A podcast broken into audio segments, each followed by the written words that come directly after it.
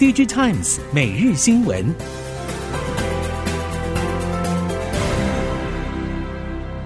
听众朋友们好，欢迎收听 DigiTimes 每日新闻，我是翁方月，现在为您提供今天的科技产业新闻重点。首先带您关心，台积电董事长刘德音日前宣布，让 AI GPU 短缺的 CoWoS 产能预期一年半内解决，但也等同预告 AI 晶片缺口今年内无解。伺服器 ODM 厂指出，目前 AI 伺服器需求强劲，却最缺主要的 AI 晶片，同时通用伺服器需求也没有起色。业界指出，伺服器需求疲弱，归因于 AI 伺服器需求强劲，排挤通用伺服器。表面上看似合理，但实际上仍然与经济大环境有关。目前企业面临市场需求疲软，利息居高不下，多数企业都采取保守态度，换机动能因此大减。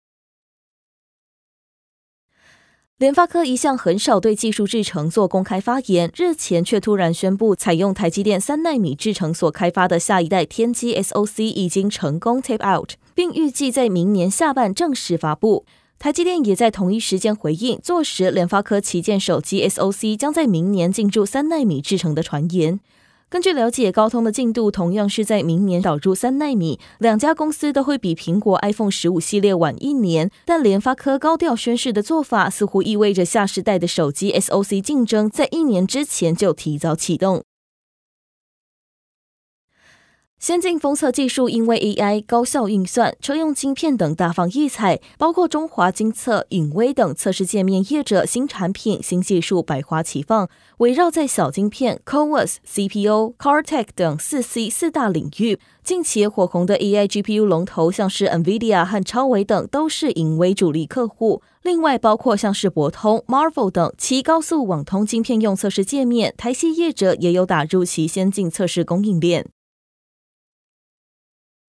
NAND Flash 原厂减产效益加速蔓延，随着供货资源减少，近期中国市场再度传出暂停报价，反映在 NAND 现货价持续回温上涨。相关业者表示，由于预期 NAND 报价上涨势头启动，记忆体模组厂惜售现有低价囤货。供应链指出，由于客户担心 Flash 价格反弹，开始启动备货，甚至有日本公规客户要求提前准备未来两年的囤货，意味着在未来两年内，预期不会有比现阶段更低的价格出现。趁着价格在拉涨前大举备货，无论从后续价差或采购成本都具有吸引力。HDI 板大厂华通近期因为美系大厂心急备货而受到市场瞩目。第三季也是 PCB 的传统旺季，华通今年第三季营收可比第二季明显成长。华通表示，第四季消费性电子市场走向仍然需要观察。熟悉 HDI 板的产业人士指出，随着笔电和手机以及其他终端装置搭载 HDI 渗透率增加，HDI 升级为 PCB 硬板厂商一大发展重点。此外，车用伺服器领域搭载 HDI 需求也随之兴起。而低轨卫星方面，今年到明年陆续量产，将贡献营收达到百分之五到百分之十。华通耕耘多年的卫星通讯 PCB 板，渴望带动产品组合再优化。面板厂老旧产线面临转型升级命运，群创以第一条三点五代生产线跨足半导体先进封装 FOPLP，月产能可以达到一点五万片，预计在明年底量产。群创董事长洪敬阳直指，这是群创的一大步，小晶片将产生大产值，预估单位面积将是生产 LCD 面板的六到七倍以上。洪敬阳说，群创以最小世代 TFT 厂华丽转身为全球最大尺寸的 FOPLP 厂，未来将成为半导体与面板汇聚一身的厂商。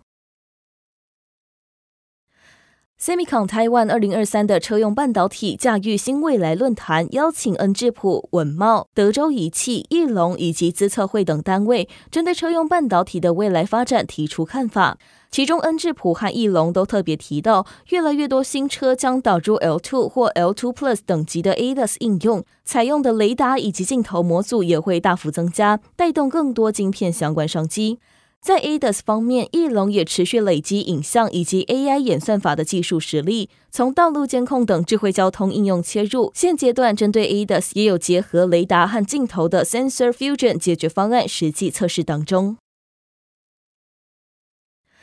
近年来，汽车厂对于车内智慧座舱显示器需求强烈，大尺寸与异形曲面等面板设计有增无减。光学膜厂华虹星际表示，这对中控荧幕与触控面板用防爆膜与保护膜等材料销售产生正面效益，大约比去年同期成长百分之二十。目前华虹相关订单能见度已经到今年底。此外，为了提升面板色彩与解析度，QD 膜与相关制成 UV 解黏膜的销售也逐渐被大量采用。而电动车为了提升车内明亮通透性，大面积天窗的设计日益普及。华虹正在与客户进行专用隔热膜开发，用来调节亮度以及降低热辐射对车内乘客的影响，提升乘坐舒适度，兼具节能功效。MIH 执行长郑显聪七号出席达索系统台湾年度高峰论坛，并在会前媒体联访时透露，十月即将在日本东京车展发布的 Project X 三人座将采用 Flex Body 设计，具有可换性、标准化、增加焊点等特性。不止可以节约成本，也可以加快开发速度，同时也对欧洲车厂近期电动化转型进度提出观察。郑显聪表示，当时欧洲的电动化没有持续朝南推进，历经疫情以及汽车产业转型，欧洲车厂才开始发觉电动化程度不够快。但现在，尤其德国、法国的动作非常快，BMW 和福斯汽车都是代表厂商，Stellantis 也在其中追赶。为了实践在地制造目标，印度祭出生产连结激励计划，希望吸引更多海外业者投资。根据了解，为了投入印度在地供应链的建制与发展，鸿海特别透过旗下三家关系法人进行申请，目的就是布局印度制造业的长期发展。市场认为，红海先前在印度的多项投资大多以手机、电视组装制造为主，将在十一月生效的限令对既有业务影响有限。但着眼于限令落实之后，在地生产供应链将产生的商机，透过关系法人申请，不只可以就产品面进行区隔，同时透过不同法人，也可能是为了针对服务不同客户、不同产品生产需求所做的前期准备。近期，华为突然发售的 Mate 六零 Pro 引发外界关注，除了是在受到美国制裁后的第一支五 G 手机之外，其支援卫星通话功能，让手机卫星通讯的议题再次被提起。过去看似与一般消费者遥不可及且属于小众的卫星通讯市场，近年也在终端与服务日渐成熟之下，全面商业化指日可待。如果从晶片业者的布局来看，也可以发现手机上的卫星通讯，并非只是近期刺激疲软的智慧型手机销售市场，而是长期发展的方向。包含高通和联发科都有所投入和发表，更将其视为进入六 G 的关键技术。